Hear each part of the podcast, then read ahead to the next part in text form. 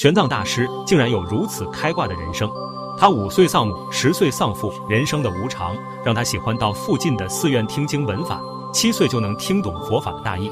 当时他的二哥也出家了，就把他安排到了洛阳的净土寺。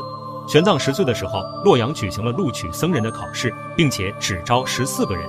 在隋朝时期，一个人想要出家，就必须经过相关的考试，才有机会成为一个僧人。虽然他的年龄不够，还是到了考场观看。主考官有看人相貌的能力，当看到玄奘非凡的样貌时，就问他有没有出家的打算。通过一番交谈，主考官非常欣赏有远大理想的玄奘，居然破格录取了他，并给了他一个僧名玄奘。当他学习了《摄大乘论》和《大波涅盘经》后，竟然唤起了过去式的般若智慧。所以，当他还是少年的时候，就已经在很多大寺院里给人们说法了。